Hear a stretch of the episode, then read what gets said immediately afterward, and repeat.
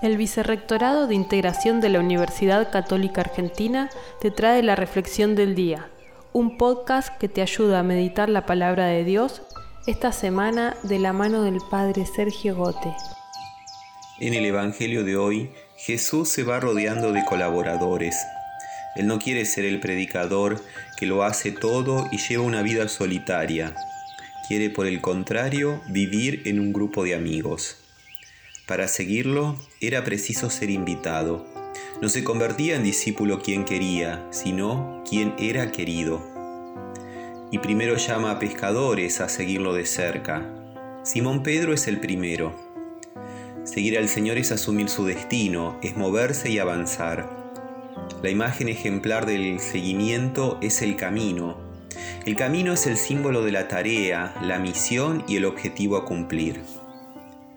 Tan solo quieres que yo te siga, dice ese canto religioso que se ha hecho tan conocido.